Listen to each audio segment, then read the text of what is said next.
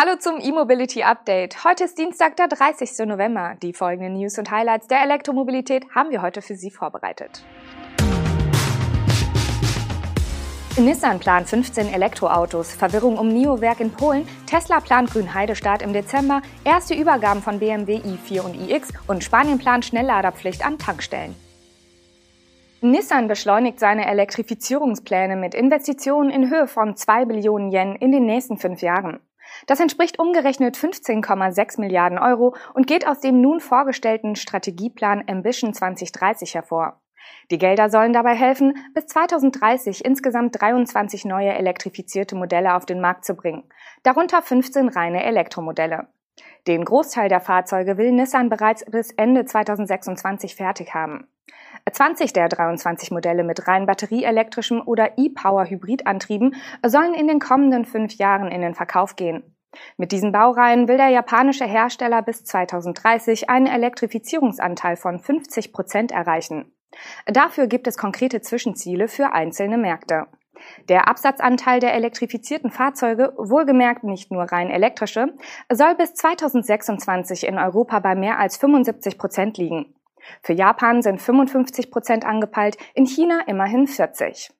Auch für die USA ist ein Elektroanteil von 40 Prozent geplant, dort jedoch erst für 2030. Mit der Ambition 2030 konkretisieren die Japaner ihre im Januar 2021 vorgestellte Strategie. Damals wurde das Ziel ausgerufen, bis zum Jahr 2050 CO2-neutral zu werden. Als nächste Etappe der elektrifizierten Zukunft von Nissan hat das Unternehmen auch vier neue Konzeptfahrzeuge vorgestellt. Der Nissan Chill-Out soll das Crossover-EV der nächsten Generation sein. Etwas futuristischer kommen der Max-Out, der Hang-Out und der Surf-Out daher. Die Zukunft dieser Studien ist jedoch unklar. Bei der Batteriestrategie wurde Nissan hingegen konkreter. Man wolle die Forschung an Lithium-Ionen-Batterien intensivieren, um bis 2028 mit einer ko kobaltfreien Festkörpertechnologie die Kosten um 65 Prozent zu senken. Der chinesische Elektroautohersteller NIO hat Berichte dementiert, wonach das Unternehmen ein Europawerk in Polen plane. Die Veröffentlichung einer Stellenanzeige für einen EU Plant Operation Manager im polnischen Mazowiecki, auf der die Berichte beruhten, sei ein technischer Fehler gewesen. Auf die bei LinkedIn veröffentlichte Stellenanzeige und die daraufhin naheliegende Folgerung, dass NIO dort den Bau einer Produktionsstätte plant, um europäische Märkte zu bedienen, hatte ein chinesisches Portal berichtet. Gegenüber jenem Medium dementierte NIO etwaige Pläne für ein Europawerk in Polen und schob die Begründung des technischen Fehlers nach. Trotz des Dementis sind Zweifel daran angebracht. Für einen technischen Fehler war die bei LinkedIn veröffentlichte Stellenanzeige nämlich sehr detailliert. Dort wurden als Hauptaufgaben unter anderem die Errichtung einer EU-Anlage und der Aufbau und die Entwicklung von Betriebsteams einschließlich Prozess, Qualität, Lieferkette und Lager angeführt. Auch von einem jährlichen globalen Planning Playbook für Produkte und Ressourcenplanung des EU-Werks war die Rede. Es bleibt also der Eindruck, dass die Stellenanzeige versehentlich veröffentlicht wurde, bevor NIO das Werk offiziell angekündigt hat. Ob es tatsächlich so kommt, werden wir womöglich erst erfahren, wenn NIO die Ankündigung nachzieht. Angesichts der europäischen Expansionspläne würde eine Fabrik hier jedoch Sinn ergeben. Tesla kann laut eines Medienberichts offenbar in den kommenden Tagen mit der finalen Genehmigung für seine Fabrik in Grünheide rechnen und folglich im Dezember mit der Serienproduktion beginnen. Das berichtet die Automobilwoche allerdings ohne Nennung von Quellen. In Grünheide wurden bereits drei Model Y auf der werkseigenen Teststrecke gesichtet. Es war allerdings noch unklar, ob es sich um in Grünheide gebaute Fahrzeuge handelt oder in Fremont oder Shanghai hergestellte Exemplare, mit denen die Produktionsanlagen eingestellt wurden. Da die Fahrzeuge für letzteres nicht auf die Teststrecke müssen, galt bereits hier als wahrscheinlich, dass die Fahrzeuge in Grünheide montiert wurden. Wie die Automobilwoche nun erfahren haben will, sind bereits fünf Einheiten des Model Y in Grünheide fertiggestellt worden. Laut dem Bericht allerdings nicht auf der Produktionslinie. Somit dürfte es sich um von Hand aufgebaute Fahrzeuge aus der Pilotmontage handeln.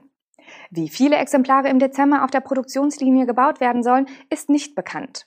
Zum Produktionshochlauf im Jahr 2022 heißt es, dass ab Anfang Januar zunächst 1000 Model Y pro Woche geplant seien. Das ergebe für den Januar rund 4000 Fahrzeuge. Für das erste Halbjahr geht die Automobilwoche von geschätzt 30.000 Model Y aus. Die Steigerungsrate wird hier also eher moderat eingeschätzt. Bei 1000 Fahrzeugen pro Woche wären es bereits 24.000 Exemplare im ersten Halbjahr. Gänzlich unrealistisch erscheinen 1000 Fahrzeuge pro Woche zum Start nicht. Diesen Wert soll Tesla bereits im Dezember 2019 zum Produktionsanlauf der Giga Shanghai geschafft haben. BMW hat die ersten Exemplare des rein elektrischen i4 an Kunden übergeben. Die Elektrolimousine wird seit Ende Oktober im BMW-Werk München produziert. Auch die erste Auslieferung des SUV-Stromers BMW iX fand einer aktuellen Konzernmitteilung zufolge vor rund einer Woche statt. Die Markteinführung mag beim iX und i4 gemeinsam ablaufen, dennoch verfolgen beide Modelle unterschiedliche Zwecke. Das große e-SUV soll als reines Elektromodell auf einer eigenen Plattform zeigen, wozu die aktuelle BMW-Technologie in Sachen Elektromobilität, Fahrassistenten und Vernetzung imstande ist.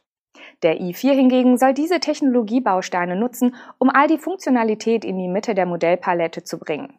Eine sportliche Mittelklasse-Limousine, wie sie seit Jahrzehnten den Markenkern der Münchner definiert.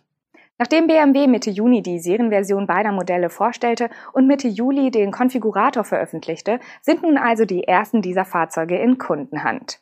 iX und i4 verstärken das rein elektrische BMW-Sortiment bestehend aus i3, Mini SE und iX3.